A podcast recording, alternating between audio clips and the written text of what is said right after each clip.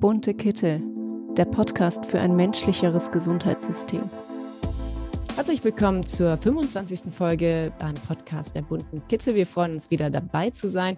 Heute in einer weiblichen Runde. Und zwar habe ich euch heute Esther mitgebracht, beziehungsweise sie hat das Ganze hier auch äh, geplant.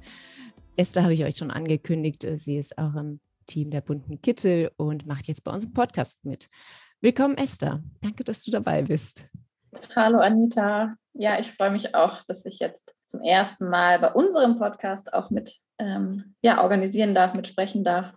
Ich bin schon länger bei den bunten Kitteln dabei, seit Ende 2021. Genau, aber war vorher noch nicht im Podcast-Team aktiv. Ja, deswegen freue ich mich jetzt.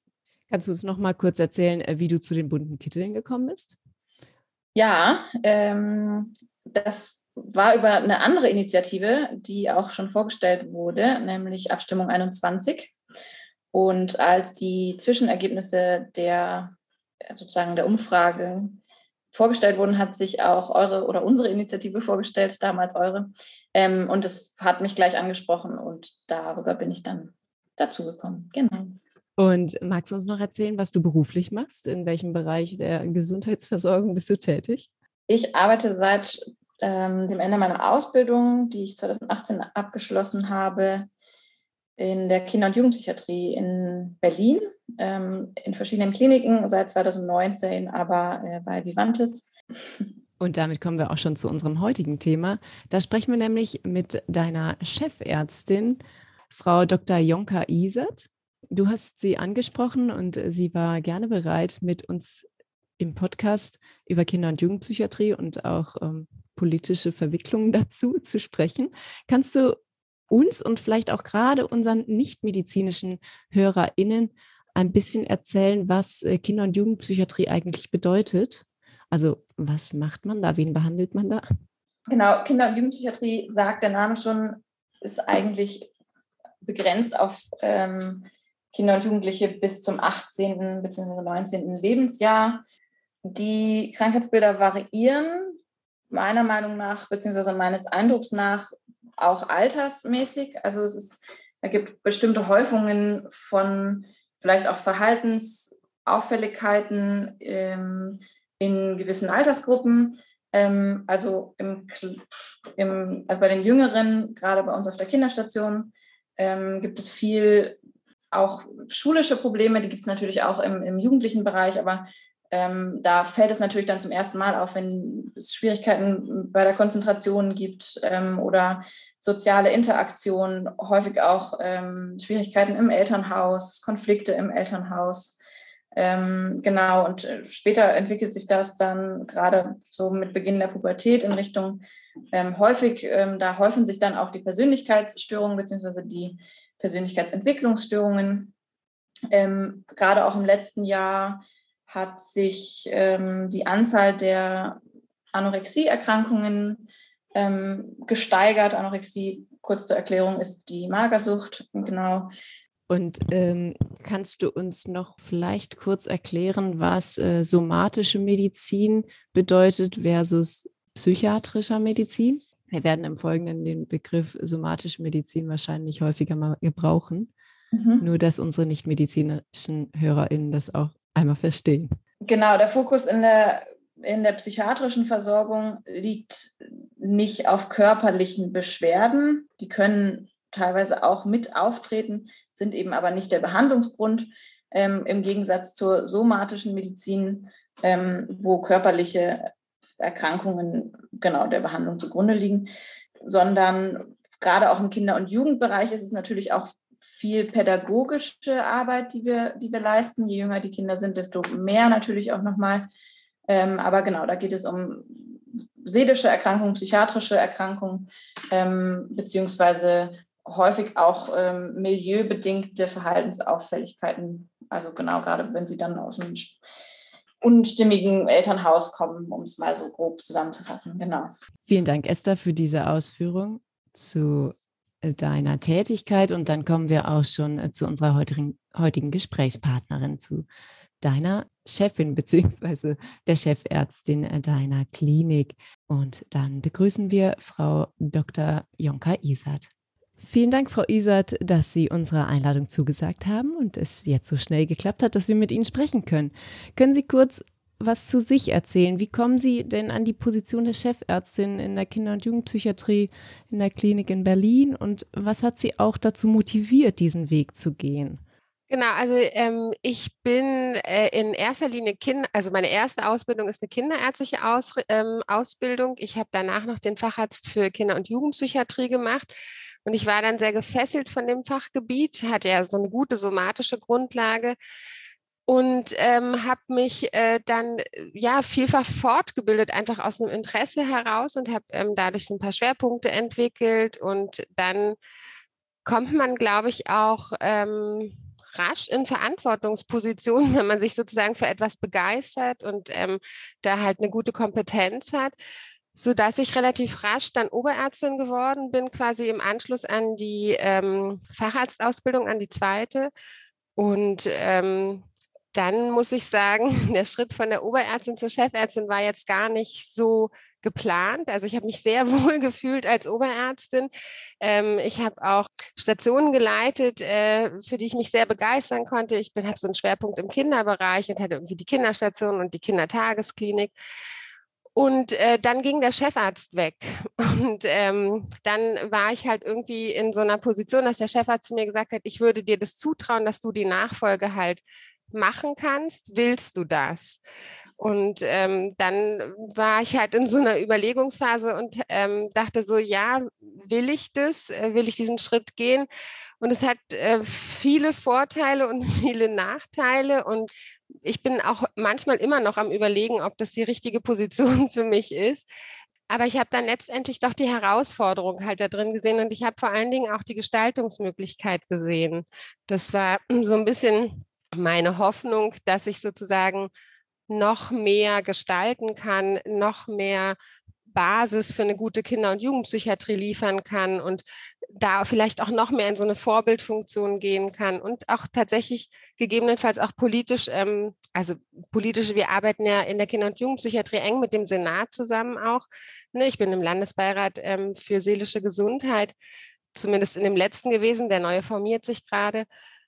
Und äh, da hat man natürlich schon auch ein Interesse daran, ähm, an der Stelle halt ähm, zu gestalten. Und das sind äh, schon die Punkte, die mich auch nach wie vor an dem an der Position reizen, ne? der Gestaltungsspielraum, der da drin ist.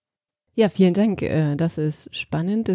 wir hatten erst vor einer Weile ähm, eine Frau auch hier im Gespräch und es ging um die Position von Frauen in der Medizin. Das ist ja doch häufig mal ähm, erschwert ist, Karriere als Frau zu machen. Witzigerweise sind wir äh, hier zu dritt äh, als Frauen nur im Podcast, diesmal ausnahmsweise. Ich habe eigentlich auch gern Männerstimmen dabei, aber das ist äh, passend zum Thema. Haben, haben Sie das Gefühl gehabt, dass es auf dem Karriereweg quasi Schwierigkeiten für Sie gab, weil Sie eine Frau sind? Das kann ich, glaube ich, nicht so gut beantworten, weil ich keine Kinder gekriegt habe. Ich glaube, dass das vielleicht nochmal auch was anderes ist, ähm, wenn man quasi dann äh, Mutter ist und ähm, natürlich dann auch familiäre Verpflichtungen hat. Ich gehöre, glaube ich, schon zu denen, die sich so eingebracht haben in eine Klinik, wie sich das Männer, sage ich jetzt mal in Anführungsstrichen, wünschen. Ähm, ich, wenn ich aber jetzt so überlege, habe ich jetzt persönlich keine Nachteile dadurch, also jetzt zumindest nicht bewusst, äh, dass ich jetzt sagen würde, ich bin da irgendwie in die zweite Reihe gekommen, weil mein Geschlecht eine Rolle gespielt hat. Das ist doch gut. ja. Jetzt würde ich gerne total also anschließen und überleiten zu der Frage, die mich tatsächlich sowohl als Ihre Mitarbeitende, äh, Mitarbeiterin interessiert, als auch ähm, vielleicht für den Podcast, ähm, weil wir gerade dabei sind, ähm, über Ihren Arbeitsalltag. Vielleicht können Sie einmal kurz schildern, wie ein normaler durchschnittlicher Tag von Ihnen aussieht. Ja, es gibt gar nicht so einen richtigen durchschnittlichen Tag. Es gibt eher so eine durchschnittliche Arbeitswoche. Ich sage mal, eine Arbeitswoche, wo jetzt keine großen Sachen anstehen, beginnt halt damit, dass ich am Montag sozusagen in die Klinik komme. Ähm, und äh, Sie wissen es ja, es sind ja mehrere Standorte. Das heißt, die Woche ist schon dadurch aufgeteilt, dass ich halt montags in Friedrichshain bin, dienstags in Neukölln, mittwochs wieder in Friedrichshain, donnerstags kümmere ich mich um Treptow-Köpenick und dann sozusagen freitags wieder in Friedrichshain. Und eine Arbeitswoche beginnt damit, dass man am Montag mit dem Sekretariat erstmal die Mails sortiert und die Aufgaben sortiert, die sozusagen bürokratisch anstehen. Das läuft bei mir tatsächlich auch so, dass ich die ganze Woche über sozusagen gucke, dass ich Sachen, die ich sofort beantworten kann, beantworte, aber vieles schiebe ich ähm, dann auf den Montag in diese drei Stunden Vormittagsarbeitszeit, wo ich dann alle möglichen Anfragen habe, also von der Geschäftsführung, von außen, ähm, irgendwelche ähm, Mitarbeitersachen, irgendwelche Planungen. Also das sind so, das kann ich, glaube ich, gar nicht alles so äh, zusammenfassen, was da so anfällt. Und ähm, dann gibt es sozusagen einen Timeslot äh, Montagnachmittag, da geht es um Klinikorganisation mit den anderen, wo ich die Oberärzte treffe, ähm, wo wir Leitungsrunden machen, wo Bewerbergespräche sind, etc. Das heißt also, der Montag ist so ein Bürokratietag, sage ich jetzt mal, wo ich versuche, ähm, alles im Blick zu behalten. Genau, und dann gestaltet sich die Woche im Prinzip über Visiten ähm, und über Supervisionen. Ich mache ja dieses ähm, EBT 4 bis 10, ne, wo wir die Videos ähm, äh, miteinander angucken. Ähm, da bin ich auch ehrlich gesagt froh drüber, ne, weil ich da auch nochmal einen Patienteneinblick bekomme und einen Mitarbeiterkontakt habe und nochmal nah am Patienten dran bin, genauso wie in den Visiten, das schätze ich auch sehr. Ganz kurz äh, für Außenstehende, was ist das EBT? EBT, genau, das ist eine Entwicklung, das ist eine, ein Diagnostik- und Behandlungsverfahren, ähm, entwicklungspsychologische Beratung und Therapie für Familien mit Kindern von vier bis zehn Jahren. Das ähm, haben wir ähm, in der Forschergruppe gemeinsam mit der Uni Ulm entwickelt und ähm, das wird in unserer Klinik angewandt. Im Moment auch die einzige Klinik. Ich bilde gerade noch Offenburg aus. Die werden jetzt auch damit anfangen. Und das ist so ein besonderes Tool, weil wir da halt ähm, Videos gucken mit äh, Eltern und Kindern oder auch Kinder erzählen äh, in so einem Geschichtenergänzungsverfahren etwas zu ihrem Erleben, ne, zu ihrer Wahrnehmung. Genau, und ähm, da habe ich halt ähm, Patientenkontakt. Ähm, dann ist am Mittwoch ist der Mittwoch ist so ein bisschen auch der Forschung gewidmet. Jetzt ähm, kommt so ein Tool rein, äh, was ich halt irgendwie noch zusätzlich mache. Das ist auch so ein bisschen was, wo ich halt denke, ähm, wir sind halt so eine große Klinik und wir können halt so viel Expertise ähm, beisteuern zu bestimmten Sachen, dass ich mich da auch verpflichtet fühle, ähm, ein bisschen auch Forschung trotz der Versorgungsklinik äh, beizutragen. Genau, und dann ist sozusagen äh, der Mittwochnachmittag ist nochmal eher Organisation. Da treffe ich zum Beispiel den Bereichspflegeleiter Herrn Wien äh, nachmittags ähm, und ähm, habe halt so ähm, alle möglichen, da ist ja auch die Mittwochsfortbildung äh, nachmittags und da sind halt dann so fliegen so Termine rein. Gestern habe ich zum Beispiel dann einen Patienten gesehen, einen Konsil ähm, kurzfristig. Ich war gestern dann auch zum Beispiel kurzfristig ähm, in einer ähm, Somatik, die hatten eine Nachbesprechung zu dem Tod eines fünfjährigen Kindes. Da begleite ich dann halt. Also da kommen so Anfragen rein, die ich dann irgendwie noch äh, bewältige. Genau, dann ist der Donnerstag in Treptow-Köpenick, äh, Visite, Mitarbeitergespräche, Supervision. Genau, und am Freitag im Prinzip guckt man, ob man alles geschafft hat. Und äh, das ist sozusagen die Pufferzone, wo man halt dann die Sachen abarbeitet, die jetzt noch schnell raus müssen. So ist ungefähr die Woche. Das klingt sehr viel. ja. Ja, und also das ist, glaube ich, auch der Punkt. Also wenn man das nicht mit Leidenschaft macht und wenn man das nicht gerne macht, dann, dann ist das, glaube ich, nicht zu bewältigen. Ne? Also man muss schon irgendwie Spaß an den Sachen haben. Und ich glaube, das ist das, was mich auch durch die Woche trägt. Ähm, dass ich halt gerne organisiere, ähm, gerne strukturiere, dass ich gerne ähm, inhaltlich arbeite, ähm, gerne sozusagen supervidiere. Das hilft mir sehr. Heißt das, Ihre Arbeit weicht immer weiter oder geht immer weiter weg von der fachlichen Arbeit hin zur ja letztlich gesamtorganisatorischen Arbeit. Sind Sie fachlich immer noch mh, mm, sehr tief drin, auch durch Supervision vielleicht? Ja, also fachlich im Sinne von ähm, die Patienten kennen, einen Überblick haben, was passiert in den ähm, einzelnen Fällen. Da, das versuche ich tatsächlich zu behalten. Also das ist tatsächlich auch der Punkt, glaube ich, dem ich ähm, am meisten hinterher trauere. Der, also der Wechsel von der Oberärztin zur Chefärztin hat natürlich nochmal mehr Distanz zum Patienten und zum, äh, zu Fallverläufen sozusagen geschaffen Ich glaube, ich kann es ein bisschen damit rausholen, dass ich natürlich jetzt aber irgendwie ähm, Zeit habe, auch nochmal mich breiter zu beschäftigen mit Themen. Ne? Ich äh, bin in einem kollegialen Austausch, ähm, wo man vielleicht auch nochmal andere Informationen bekommt zu Fallverläufen und wie ja, Behandlungen sind oder sein sollten oder auch Rahmenbedingungen.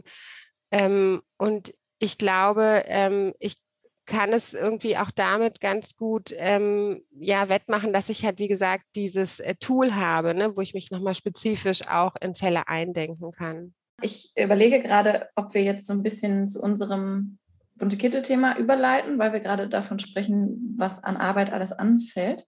Dann würde uns natürlich interessieren, weil man hat ja vielleicht auch schon ab und an mal gehört, dass das Finanzierungssystem in der Somatik beziehungsweise in der Kinder- und Jugendpsychiatrie nochmal anders ist als jetzt zum Beispiel in, in, in der Somatik im Krankenhaus. Würden Sie uns dazu kurz was sagen? Vielleicht einmal kurz, wie das funktioniert, grob umreißen? Ich versuche es mal. Also es, ähm, es gibt ja in der Somatik das DRG-System, ne, wo sozusagen diagnosespezifisch dann halt ähm, Gelder ausgeschüttet werden und man irgendwie davon ausgeht, ähm, dass halt ähm, einen, ich sag mal, eine 0815 Blinddarmentzündung ähm, ich sag, ich weiß es jetzt gar nicht, ne? nicht, dass man bis jetzt als, sage ich mal, zwei Tage im Krankenhaus ist und dann kriegt man halt diese zwei Tage ähm, bezahlt. Wir haben ein ähnliches System, äh, das heißt PPPRL, das ist sozusagen ähm, die ähm, Verordnung naja, wobei das sind eigentlich zwei verschiedene Systeme. Also es gibt einmal sozusagen eine, eine Personalrichtlinie, ähm, eine Ausstattung fürs Personal und dann ähm, gibt es nochmal ein PEP-System, wo die Sachen halt kodiert werden und abgerechnet werden. Ähm, und in diesem PEP-System ist es halt auch so, dass man halt ähm, sagt, äh, die ersten zehn Tage der Behandlung, die sind halt sehr intensiv. Da gibt es halt ähm, sozusagen einen hohen Wert äh, und ähm, dann sozusagen gibt es eine abfallende ähm, Vergütung, weil man irgendwie davon ausgeht, dass dann halt der Aufwand für den Patienten geringer wird. Und ähm, genau, und dann gibt es halt so Grundannahmen, äh, von denen ähm, man dann halt gegebenenfalls auch abweicht, weil die, also es gibt natürlich nochmal eine Einschätzung für die ähm, Schwere der Fälle, zum Beispiel das Alter des Patienten. Man geht davon aus, dass Kinder unter zwölf zum Beispiel automatisch intensiv sind, weil sie halt mehr Beaufsichtigung und mehr Anleitung brauchen. Und dann gibt es im Jugendbereich nochmal eine Kategorie Regelpatient und Intensivpatient. Da ist auch nochmal so eine Fallschwere drin. Ähm, und so ist es äh, sozusagen ein Kodiersystem, was eine Vergütung vorgibt plus sozusagen ein Personalsystem, was das Personal halt vorgibt. Und äh, jetzt, das sind sozusagen so Basissachen. Und jetzt geht es halt darum, alles, was man zusätzlich braucht oder alles, was abweicht vom normalen, also vom Regelfall, muss halt jetzt extra verhandelt werden. Und das ist im Prinzip der Knackpunkt an der Geschichte, dass ähm, diese zusätzlichen Verhandlungen, also wenn ich jetzt halt sage, ähm, diese Personalverordnung reicht für mich nicht, brauche für mehr Psychologen, weil ich halt ein intensiveres Therapieangebot habe, da muss ich das verhandeln mit den Krankenkassen. Und ähm, genauso ist es halt auch ähm, mit den mit anderen Sätzen sozusagen. Die müssen halt ähm, verhandelt werden. Und das ist, glaube ich, etwas, wo halt viel Spielraum drin ist, beziehungsweise wo halt sozusagen die Basisausstattung, glaube ich, einfach nicht reicht. Also ich weiß jetzt nicht, wie es in anderen Kliniken ist, aber ich glaube, es geht tatsächlich darum, dass es so eine Basis gibt ne, und dann die, da muss der Rest verhandelt werden.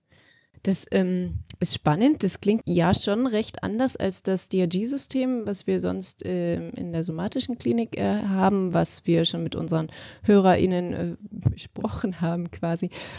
Das heißt, es gibt eine Basisvergütung und den Rest müssen Sie aber verhandeln tatsächlich? Da gibt es ein ähm, zentrales Budgetmanagement ne? und die verhandeln das mit dem Krankenkassen, genau.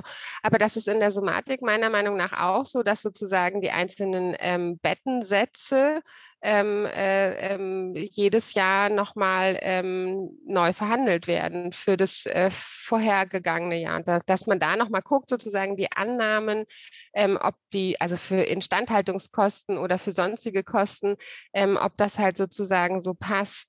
Okay, also das ist analog dazu. Das heißt, da gibt es dann doch Ähnlichkeiten. Mm, wir kritisieren ja stark das DRG-System. Haben Sie das Gefühl, dass durch das Abrechnungssystem in der Kinder- und Jugendpsychiatrie auch da sehr viel wirtschaftlicher Druck herrscht? Natürlich würde ein einfach eine, eine Einzelfallabrechnung, sage ich mal, ähm, wo halt einfach die Sachen, die man halt macht, ähm, äh, abgerechnet werden, äh, wäre, glaube ich, tauglicher, ähm, um besser abzubilden, was ja, was geleistet wird und äh, was man dafür halt sozusagen bekommen sollte. Ich äh, also ich, ich finde schon, dass es ähm, schwierig ist mit diesen, ähm, mit diesen DRG-Systemen oder auch mit den PEP-Systemen, weil da halt irgendwie so eine, eine, Grundannahme dran, also zum Beispiel dieses mit ein Patient ist in den ersten zehn Tagen aufwendig und danach weniger aufwendig. Ne? Ähm, das sind natürlich Sachen, ähm, die, das kann, sage ich mal, in einem Gros der Fälle sein, ähm, aber dann halt auch bei vielen anderen nicht. Ähm, Frau Röber wird es ja von der Kinderstation wissen, bei wie vielen Kindern ist es so, dass sie die nach zehn Tagen so gut kennen, dass sie ihnen weniger Aufwand machen. Ne? Und da sind halt so ein paar Sachen drin, die einfach ähm, etwas erleichtern sollten oder etwas halt ähm, ja regeln sollten, was ich halt finde, was nicht so super gut gelungen ist. Ich kann mich aber in meiner Behandlung gar nicht davon leiten lassen, wofür ich DRG äh, oder wofür ich PEP-Punkte bekomme. Ne? Also letztendlich ist es bei uns, glaube ich, immer noch sehr stark. Wir sind ja eine Versorgungsklinik, also wir müssen die Leute, die in unserem Versorgungsbezirk sind, aufnehmen, ne, wenn sie akut eigen- und fremdgefährdend sind und müssen die versorgen. Also ich kann gar nicht sagen, oh, du hast eine Anorexie, das ist aber ähm, ein ungünstiger PEP-Wert, ähm, geh bitte in eine andere Klinik, sondern ich muss die versorgen. Und ich kann natürlich auch nicht sagen, oh, das ist eine schwere Anorexie, aber ähm, die 1 zu 1 Betreuung kann ich nicht machen, weil äh, das ist nicht gut ähm, vergütet, dann mache ich es nicht. Ne? Also ich von solchen Dimensionen kann ich mich ja gar nicht leiten lassen. Ne? Und wir sind. Das wäre dramatisch, wenn das so wäre. Ja, aber ich, ich, also ich hm, kann mir aber schon vorstellen, dass es in der Politik solche Wünsche halt gibt, ähm, dass man halt sozusagen sagt, ja, ähm, machen Sie ähm, ein, ein Potpourri, also, also stellen Sie eine Patientengruppe zusammen, ne, mit der Sie sozusagen auskömmlich leben können und dann leiten wir die Patientenströme irgendwie so, dass ähm, ja, dass äh, die Schwerstkranken halt versorgt werden und die ähm, leichter ähm, werden dann halt irgendwie anders versorgt. Also ich glaube, da gibt es schon irgendwie Ideen, so Patientenströme halt ähm, zu lenken.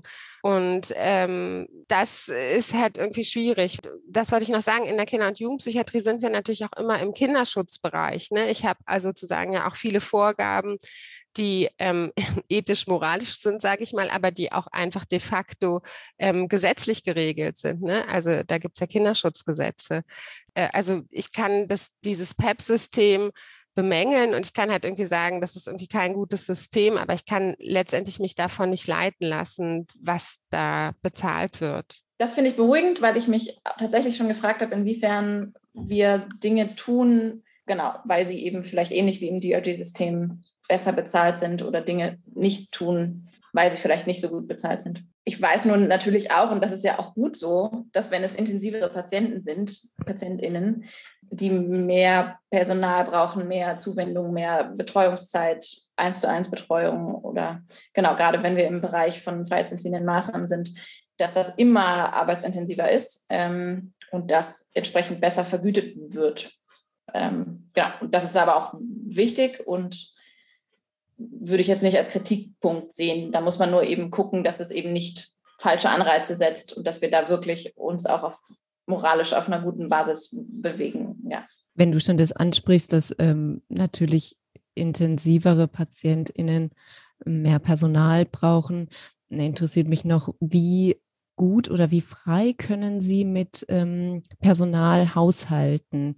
Eine der wichtigen oder der größten Kritikpunkte, die immer wieder kommen, sind die Arbeitsbedingungen. Und da ist Personalmangel eigentlich immer das Führende, egal in welchem Fachbereich man fragt. Hm, wenn nun zum Beispiel die Pflegedienstleitung bei Ihnen sagen würde, das schaffen wir nicht, wir brauchen mehr Leute, wie, hm, wie frei sind Sie da drin, Menschen einzustellen oder wie streng wird es äh, von der Klinikleitung reglementiert? Können Und Sie gerne auch nicht nur sagen? im Pflegebereich, also auch gerne auch im ärztlich-therapeutischen Bereich die Frage. Ja, oder therapeutischen Bereich, genau. Ja.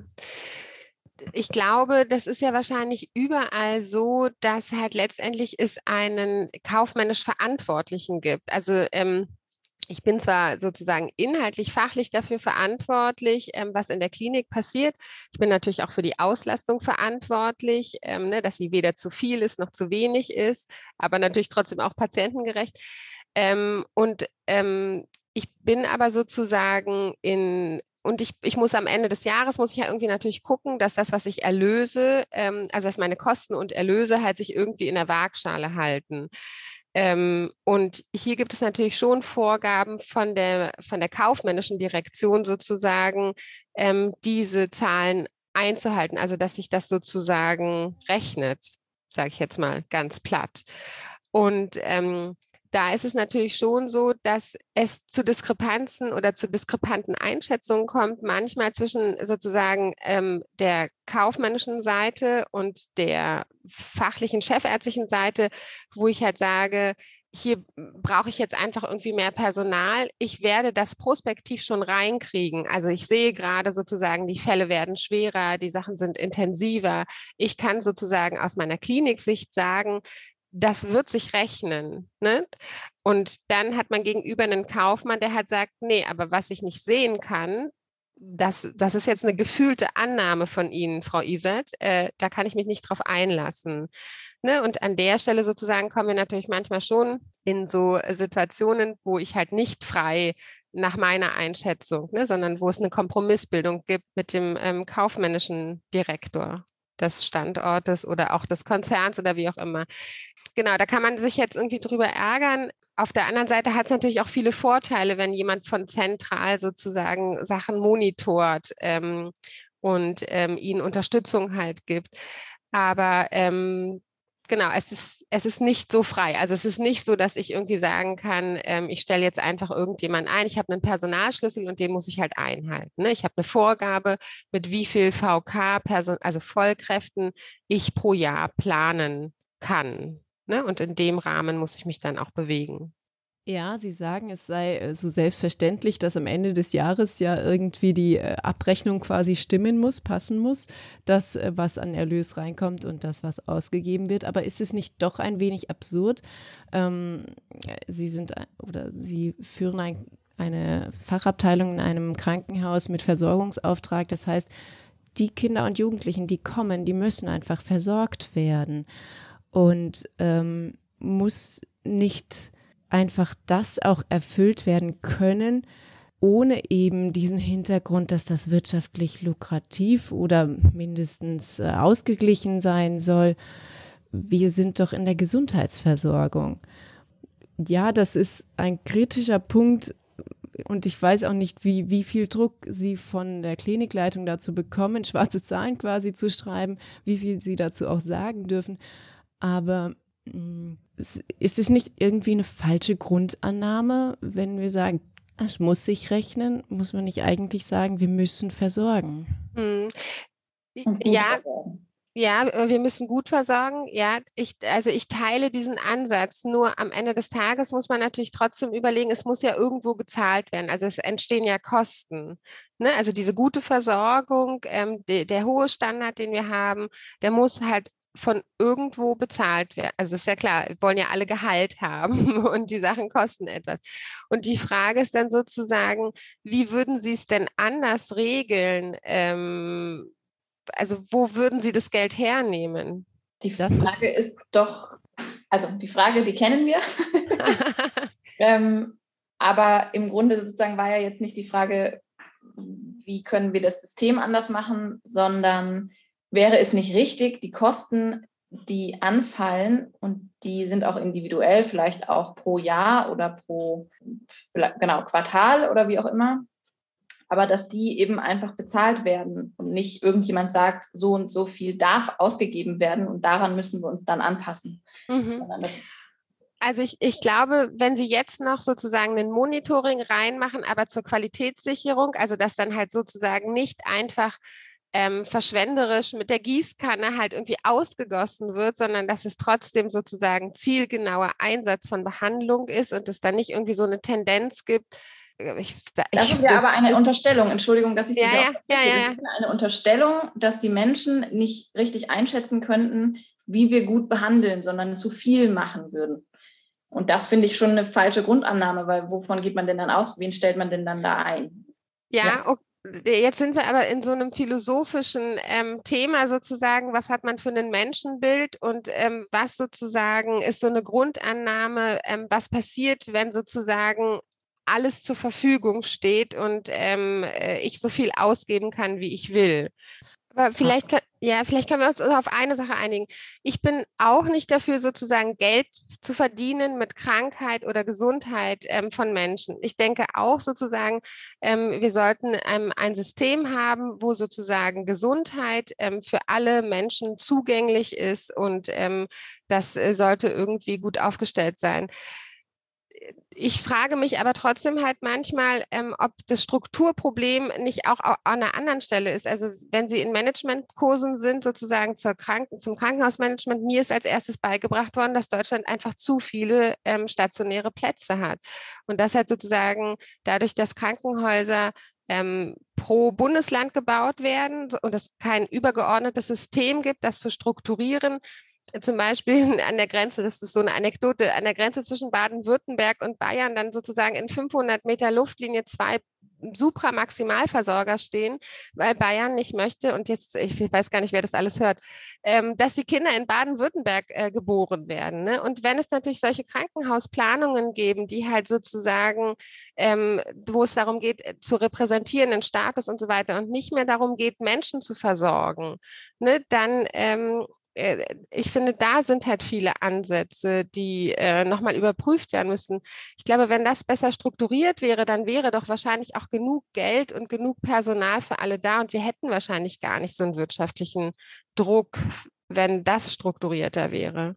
Aber das sind zwei Ich glaube, das ist ja nur so strukturiert, weil es den wirtschaftlichen Druck gibt. Und weil es Aber eben den wirtschaftlichen Anreiz gibt. Genau, richtig. Ja. Und trotzdem ist es natürlich wichtig, eine gute Bedarfsplanung hinzukriegen.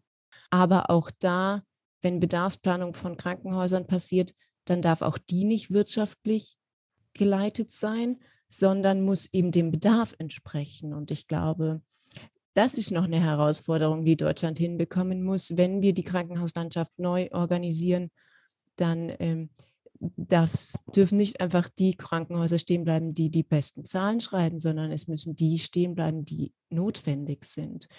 Und das funktioniert, glaube ich, noch nicht. Ja, und ich glaube, es gibt aber schon Ansätze zu sagen, ne, ein Supramaximalversorger darf halt, der versorgt dann halt so und so eine Region und dann müssen kleinere Krankenhäuser, die halt, so, also ne, dann muss man halt irgendwie ja. zwei Stunden oder drei Stunden in einen Supramaximalversorger fahren. Aber ich habe in 30 Minuten Entfernung ein, ein kleines Krankenhaus, die diese Akutversorgungen äh, machen können, ne, damit sozusagen der Herzinfarkt, der Schlaganfallpatient und so weiter die sozusagen akut betreut werden müssen. Und ich finde dieses gestufte System halt irgendwie nicht vor, wo man halt sagt, ich brauche ja. nicht an jeder Ecke einen Supramaximalversorger, aber ich brauche gute kleine äh, Krankenhäuser, die dafür sorgen, dass der Patient überlebt. Ne? Dass ja. sozusagen da kommt er hin, da kriegt er die Erstversorgung und dann fliegt er mit dem Hubschrauber von mir aus in den Supramaximalversorger. Ne? Ja. Und das sind halt alles so Strategien, wo ich halt denke, ähm, im Prinzip müsste man Deutschland nochmal ähm, mit einer Karte angucken und halt sagen, wo macht es Sinn, einen Supramaximalversorger zu haben und was baue ich drumherum, was schneller erreichbar ist. Ja. NRW und, macht gerade so ein, ähm, ja, quasi ein Projekt, wo sie versuchen, die Krankenhauslandschaft in NRW neu zu gestalten und nach einem anderen System zu berechnen, eben nach Bedarf zu berechnen, das auch mit so einem dreistufigen System. Der Marburger Bund hatte letztens auch einen Vorschlag gegeben, wo sie eben genau sowas äh, letztlich fordern. Also dass es eben so Basisversorgung geben soll, die so und so weit sein muss, damit die von Menschen erreicht werden kann und dann ähm, mit einem gestuften System zur Maximal- und Universitätsklinikversorgung. Und auch in der Politik gibt es ähnliche Ansätze. Wir waren letzte Woche ja. im Gespräch mit jemandem von der CSU, mhm. Die ja jetzt in der Opposition sind und genau, gerne in der Regierung wären. Tja, naja, gut, anderes Thema. Ähm, und der hat auch gesagt, dass er das genau, also eigentlich ähnlich wie sie. Also innerhalb von 30 Minuten muss jeder Mensch an, ein, an die Grundversorgung kommen und dann alles andere muss man nochmal gucken und eben auch von und daher. Ich glaube, dann hätten wir auch genug Personal, also dann haben wir immer noch nicht genug Personal, da müssen wir trotzdem in die Ausbildung ähm, investieren und dann müssen wir trotzdem sozusagen auch das finanziell hinterlegen, dass die Leute halt gut bezahlt werden. Ähm, ne?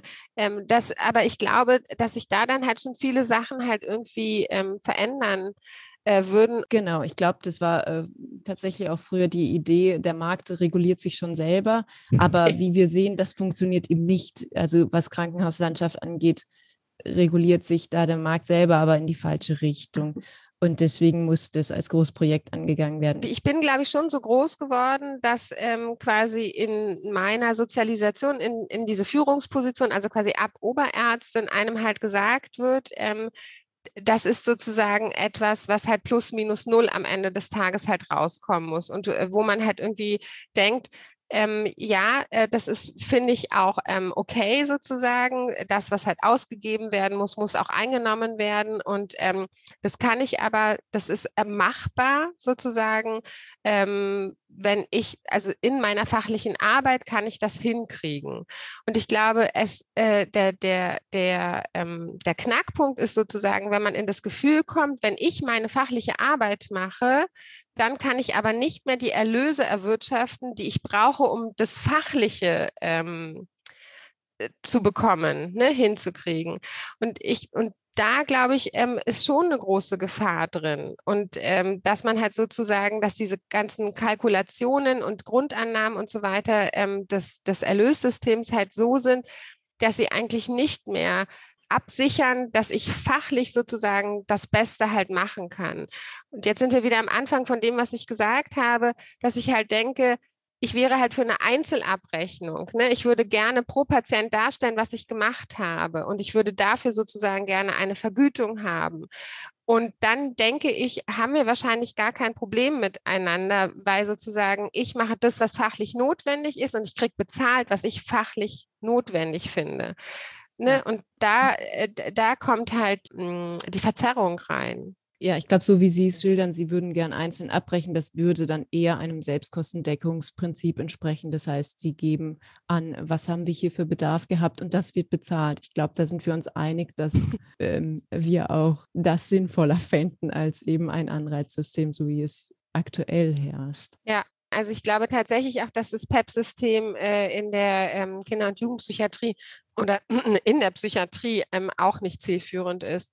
Ne, und also das DRG-System war nicht erfolgreich und dann haben sie es versucht zu übertragen äh, in, die, in die Psychiatrie. Ja. Etwas, was nicht erfolgreich ist, ja. dann nochmal in der Abwandlung in die Psychiatrie zu übertragen. Von daher kann man nur hoffen, dass alle da aussteigen. Das ist quasi eigentlich ein guter Abschluss. Ich weiß nicht, Anita, ob du jetzt da noch was Wichtiges hast. Äh, ich weiß nicht, ob es so wichtig ist, aber es würde mich interessieren. Ähm, Frau Isert, Sie kriegen ja auch die politischen Veränderungen mit, äh, seit Sie Chefärztin sind und jetzt gibt es seit kurzer Zeit ein neues Gesundheitsministerium. Haben Sie mh, hm, Hoffnungen, Perspektiven darauf, dass sich etwas verändern wird in der Kinder- und Jugendpsychiatrie und Psychiatrie zugunsten Ihrer Arbeit? Quasi haben Sie Hoffnung in lauter Oh, das ist ähm, schwierig zu beantworten, weil ich es noch nicht so richtig abschätzen kann. Ich finde, man hört halt auf der einen Seite sozusagen, jetzt in der Pandemie ist nochmal deutlicher geworden, wie wichtig auch die seelische Gesundheit von Kindern ist. Und ich, ähm, ich höre schon, es gibt eine Taskforce in Baden-Württemberg nochmal zur Unterstützung von Kindern und Jugendlichen bin mir aber, also die Situation, die Versorgung war ja ähm, schon vor der Pandemie angespannt, ne? ähm, die, äh, die Behandlung von psychisch erkrankten Kindern. Und ich habe ähm, so ein bisschen Sorge, ähm, wie viel Nachhaltigkeit das halt jetzt haben wird. Und ich bin halt so ein bisschen in Sorge. Ähm, ich glaube, es sind halt irgendwie so Themen, die ploppen dann halt auf und dann sind sie aber auch schnell wieder weg. Ne? Ich, ich sage jetzt mal was ganz Ketzerisches ich glaube halt, solange halt Politik gemacht wird von ähm, Menschen, die halt irgendwie ähm, 50 Jahre und ältere Men Männer sind, sage ich mal, wo das Hauptproblem Herzinfarkt und Krebs ist, werden wir uns wahrscheinlich immer auf Herzinfarkt und Krebs äh, und damit auf die Kardiologie und Krebs halt äh, fokussieren ich hoffe, dass irgendwann ähm, klar wird, dass sozusagen eine Gesellschaft ja nur dann ähm, wirklich ähm, eine Perspektive hat, wenn man in die Kinder investiert, ne? in Kindererziehung, in die Behandlung von Kindern, in ähm, ja die Versorgung von Kindern. Ne? Und ich es gibt ja gerade eine Bewegung, die halt versucht, die Kindermedizin aus diesem DRG-System rauszulösen das wäre für mich echt ein großer Anfang, weil ich halt finde, das muss nochmal anders gewertet werden und dafür ähm, kriege ich ganz viel Schelte von Kollegen, dass ich dann immer sage, die Kinder zuerst und dann kommen alle und sagen, aber der und der Erwachsene ist auch schwer krank und der braucht auch und das sehe ich auch alles, auch alles okay. Und trotzdem denke ich, wir haben hier nochmal einen anderen Schutzauftrag und einen anderen Versorgungsauftrag und es ist irgendwie nochmal was anderes, wenn man halt unter 18 ist. Das ist meine Meinung. Und mal gucken. Also ich werde auf jeden Fall weiter dafür kämpfen. Ich meine, deswegen mache ich ja letztendlich auch diese Podcast-Geschichten und versuche irgendwie an die Öffentlichkeit zu treten, ähm, weil ich halt weiter möchte, dass das im Fokus bleibt und nicht so kurz aufploppt, so ah, äh, das ist doch mal ein interessantes Thema, was machen eigentlich die Kinder in der Kinderpsychiatrie, dann ist es wieder weg, sondern dass da ein bisschen Nachhaltigkeit drin ist. Also müsste das Gesundheitsministerium von einer Frau besetzt sein, die auch Kinder hat, um da mehr Verständnis Viele. Viele Kinder, genau. Ja, ich würde mir tatsächlich wünschen, dass ähm, äh, Frauen und Mütter sich wirklich mehr trauen, auch in Führungspositionen zu gehen. Ähm, jetzt ist wieder ein ganz anderes Thema, aber ich glaube wirklich, dass die Zunahme von Weiblichkeit oder von weiblichem Denken, weiblichem Führungsstil und so weiter, also eine bisschen höhere Durchmischung ähm, äh, uns wirklich gut tun würde. Die Unterstützung Frauen mit Kindern in Führungspositionen zu kriegen. Ja, vielen Dank. Esther klatscht. Das sehen die HörerInnen nicht, aber ich stimme voll zu. ja. ja, vielen Dank. Ich glaube, dann dürfen wir das Gespräch auch so abrunden, oder? Hast du noch etwas, Esther?